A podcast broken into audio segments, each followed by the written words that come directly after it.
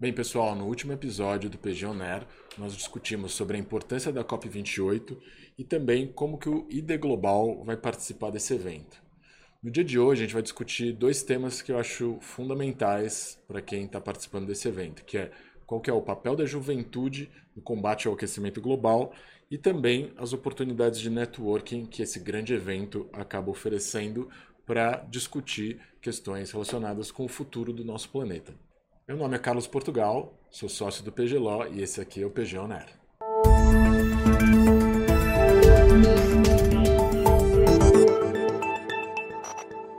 Bem, muito bem-vindos de volta, pessoal. É um prazer ter vocês aqui de novo. Mas para quem não assistiu o último episódio, queria pedir para vocês se apresentarem de novo para a gente poder começar esse debate tão importante no dia de hoje.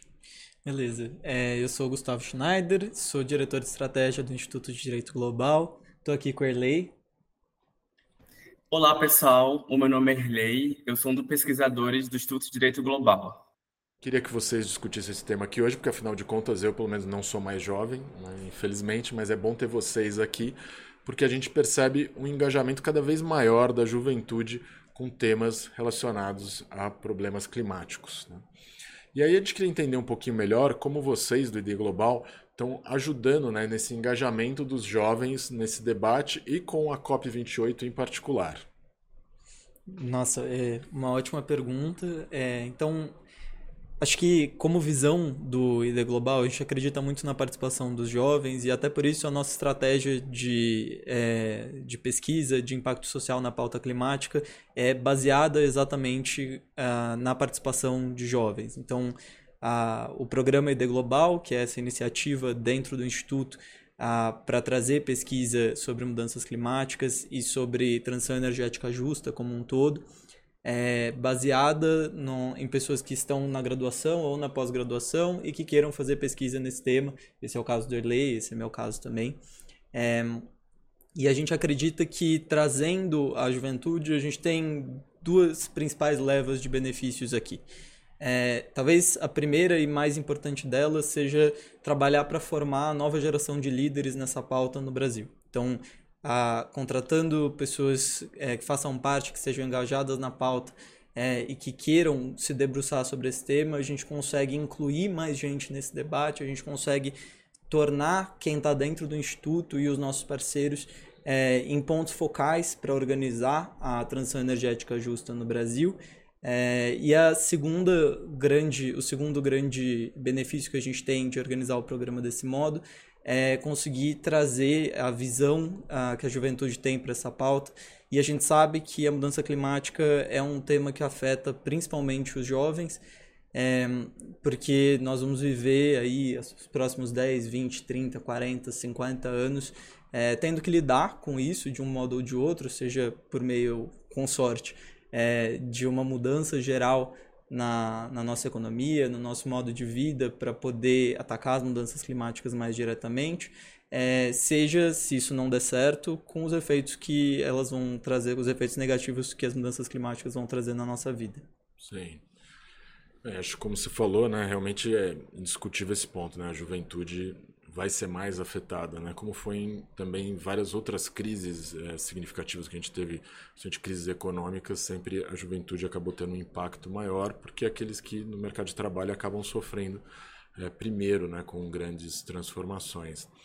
Mas tem um tema que vocês têm tratado que eu acho que é interessante, porque uma pessoa como eu, assim, vindo do mercado, normalmente você pensa assim que networking é uma coisa justamente né, de pessoas querem aumentar sua clientela, querem aumentar sua influência em um determinado mercado, mas a gente percebe com o trabalho de vocês que o networking também é muito importante para organizações do terceiro setor e principalmente para a pauta né, de é, é, combate né, aos efeitos de, da, da transição climática. Então eu queria entender um pouquinho melhor qual é a estratégia de networking de vocês, especificamente para a COP28 e como que isso vai ajudar os projetos de vocês no futuro. Olha, primeiramente eu falo que, como o Gustavo veio falando, né, que a crise climática ela não se resolve sozinha. Né? Eu acho que o ponto inicial é isso. Então, para que de fato a gente consiga trazer soluções e propor soluções, que é também está super alinhada à questão da juventude, né? Porque se nós herdamos esses desafios e nós estamos aqui para tentar solucionar, é que no momento que a gente consegue né, fazer, formar essa rede, juntar mais pessoas, é que de fato nós, consegui, nós iremos conseguir trazer soluções que de fato vão estar trazendo um maior impacto ainda mais para a sociedade e também para todo o ecossistema. Então, no momento que a gente pensa em ampliar essa rede, é exatamente pensando em ampliar nosso nível de atuação, também trazer novos atores para que de fato a gente consiga ouvir novas vertentes, porque a gente sabe que as questões climáticas elas são altamente complexas e que envolvem muitas comunidades, muitas pessoas é, e que a partir disso, né, isso é uma das vertentes, né, que é essa questão da ampliação, como também pensando nessa questão do fomento, nessa questão de continuidade do programa, de continuidade do projeto. Então, esse network também ele vem muito com esse sentido, tanto de, de ampliação do impacto, como também de ampliação do alcance do programa ID Global. É, na minha experiência anterior no terceiro setor, sem dúvida eu vi que as redes são muito importantes. Né? Você aprende com experiências de pessoas de outros países, você desenvolve outras estratégias também, entendendo o que, que funciona, o que, que não funciona. Então, não é um networking assim somente para fazer amigos, né?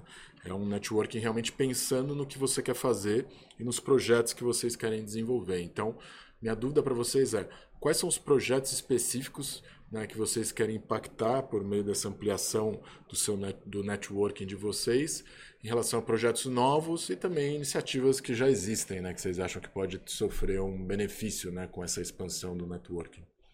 O projeto principal aqui dentro do Instituto, o programa ID Global, tá, é uma coisa que está sempre na nossa mira, a gente sempre quer fortalecê-lo e expandi-lo é, e parte do network, do networking nos permite conhecer mais gente que está interessada na pauta, identificar outras experiências de sucesso e entender como é que a gente consegue melhorar o programa. O programa é o vetor principal da nossa estratégia ah, para as mudanças climáticas e a partir dele vão surgindo outras ideias de projetos. É, então, respondendo mais sinteticamente a tua pergunta, a gente quer tanto implementar novos projetos como fortalecer os projetos existentes. Programa é o centro da nossa estratégia, mas a gente também tem um outro, é, uma outra iniciativa que está no nosso campo de visão, é, que é um curso de treinamento voltado para jovens dentro da pauta de transição energética justa. É, a gente já vem trabalhando esse curso há um tempo como um módulo teórico, mas a gente quer cada vez mais entrar na prática e capacitar é, pessoas para trabalhar nesse tema no Brasil. É, e esse, esse é um dos, dos pontos que a gente quer focar nas nossas parcerias na COP. É, acho que o trabalho de vocês tem um aspecto interessante, né? Porque a gente percebe que a participação nessas conferências internacionais, ela é por si só muito cara. Então aí já tem uma barreira na participação da juventude, porque muitas vezes tem menor acesso a recursos financeiros, seja no terceiro setor, no setor privado. Então, queria entender de vocês o que, que vocês acham que vocês podem fazer para aumentar a participação e a influência da juventude, né, não só nessa conferência que vai acontecer mês que vem, mas também numa perspectiva de ter um impacto mais duradouro, né, é, para além da COP28, é, no engajamento da juventude é, nos debates sobre essas políticas de é, é, é, transição climática, de combate aí às mudanças no clima que a gente está sofrendo agora. Exato. Essa questão da juventude é um dos nossos maiores desafios, inclusive para a juventude do Sul Global, porque a gente sabe que, enfim, os, um dos maiores problemas é, de fato, a questão financeira, né? Enfim, ter o um aporte financeiro. Eu acompanhei algumas alegações também de jovens aqui no Brasil e, assim, é um esforço enorme para que a juventude, de fato, consiga ir para a COP. É, mas, ao mesmo tempo, né, pensando nessa lógica de como nós podemos ajudar, acredito que seja trazendo um suporte, né, tentando conectar parceiros também, tentando conectar pessoas que acreditam no trabalho e que sim é, e que vê a importância da juventude estar nessa plataforma internacional, porque a gente sabe que a COP é um mundo acontecendo durante duas semanas, né? Muitas coisas acontecem dentro do evento e tem coisas também que só as pessoas que estão no evento têm acesso. Então, levar a juventude, fomentar essa participação é literalmente crucial, ainda mais para jovens que estão ali na linha de frente e que são, de fato, altamente impactados devido às alterações do clima. Então, acho que a mensagem né, geral assim que a gente pode estar pensando em ajudar, em, em aumentar essa ampliação, é de fato conectar pessoas, conectar organizações e também utilizar dos nossos produtos, das nossas soluções, para de fato informar, engajar e mobilizar a juventude para que a gente consiga ter uma maior ampliação. Lei Gustavo, muito obrigado. Acho que o episódio de hoje foi um dos meus favoritos, né? porque acho que é, não tem como comparar né, a importância que a juventude pode ter nesse processo.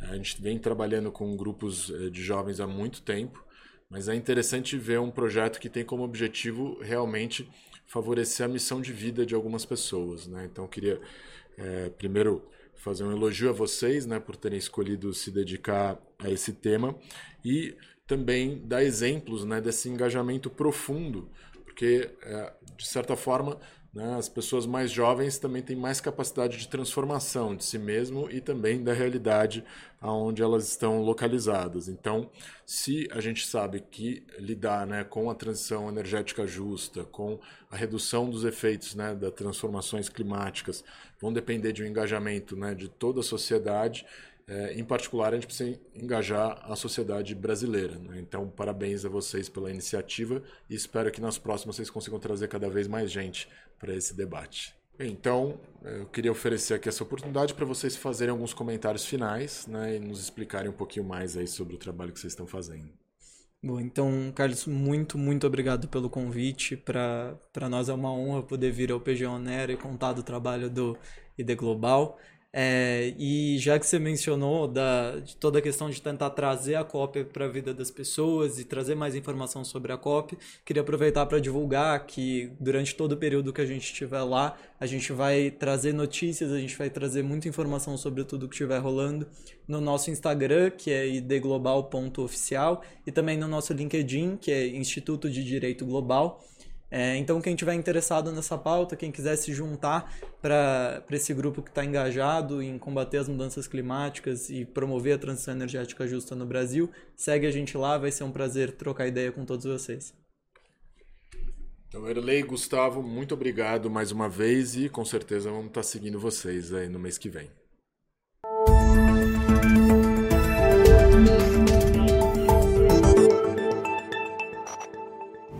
Queria agradecer a todo mundo que acompanhou mais esse episódio do PG On Air.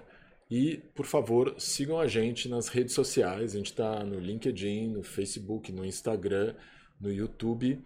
E também, se vocês tiverem sugestões, fiquem à vontade para mandar para nós no info.pg.lo. Será ótimo poder contar com a contribuição de vocês e nos vemos aqui nas próximas séries e nos próximos episódios do PG On Air.